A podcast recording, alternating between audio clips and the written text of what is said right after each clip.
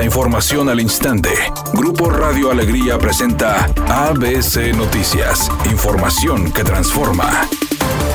¿Qué tal? Muy buenas tardes, esta es la información. Sin importar la problemática que sufre el Estado por el presupuesto 2023 que está atorado en el Congreso Estatal, diputados locales del PRI han sido exhibidos en las redes sociales apoyando a la selección mexicana en la Copa del Mundo en Qatar. La diputada del PRI, Ana González, incluso trató de engañar a sus seguidores en redes sociales al aparentar que participaba en eventos públicos en Nuevo León cuando se encuentra en la sede mundialista. Llegamos a la primaria María Guadalupe Morales con el programa Veamos Monterrey publicó ayer con imágenes en las que supuestamente está en una asamblea en las instalaciones del colegio. Sin embargo, su esposo publicó en Instagram su llegada a la capital de Qatar y ayer un video donde aparece también la diputada local del PRI. Otro legislador local también priista, Javier Caballero Gaona, aparece en redes sociales durante el partido de México contra Polonia, realizado en Doha. Caballero está acompañado del secretario de Obras Públicas del municipio de Santiago, Miguel Ángel Espinosa, y del director general de Protección al Medio Ambiente del mismo municipio Gerardo Valdés Ordóñez. Roberto Rodríguez Garza, quien es magistrado de la Sala Superior del Tribunal de Justicia Administrativa, y Francisco Cienfuegos, secretario de Enlace Legislativo del Comité Ejecutivo Nacional del PRI y también ex candidato a la alcaldía de Monterrey, se dieron tiempo para viajar a la sede mundialista de fútbol en Qatar.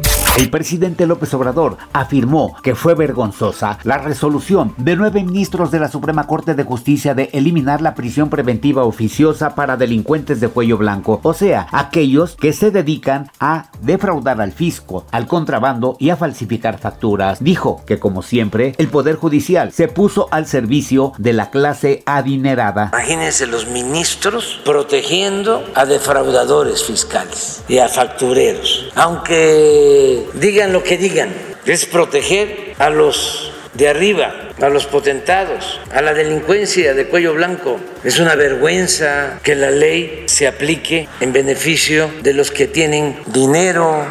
Editorial ABC con Eduardo Garza. El abasto de agua para Nuevo León en 2023 está agarrado con pincitas. No hay nada garantizado. Así literal lo dijo Carlos Alatorre, director de la cuenca Río Bravo de Conagua, y aseguró que el vital líquido podría escasear a partir de marzo o abril del próximo año. Hoy es cuando deben ponerse a trabajar en lo que van a hacer, pero el Estado no le habla a los diputados. Los diputados andan en sus grillas y así las entre los políticos de Nuevo León. Mientras tanto, los expertos están advirtiendo un panorama desolador en abasto de agua el próximo año. ABC Deportes informa. Hoy es la final de la ONEFA. Borregos visita a los auténticos Tigres. Partido muy parejo en temporada regular. Ganó el equipo de los auténticos Tigres. Las defensivas se impusieron prácticamente durante todo el encuentro. Equipos especiales fueron fundamentales. Hoy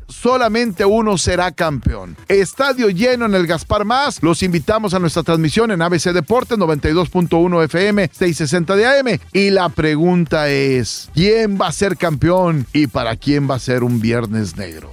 El cantante Daddy Yankee ofreció el segundo concierto en Monterrey y nuevamente la rompió. Ante aproximadamente 32 mil personas, el reggaetonero prendió a más no poder porque puso al público a cantar, a bailar y a perrear.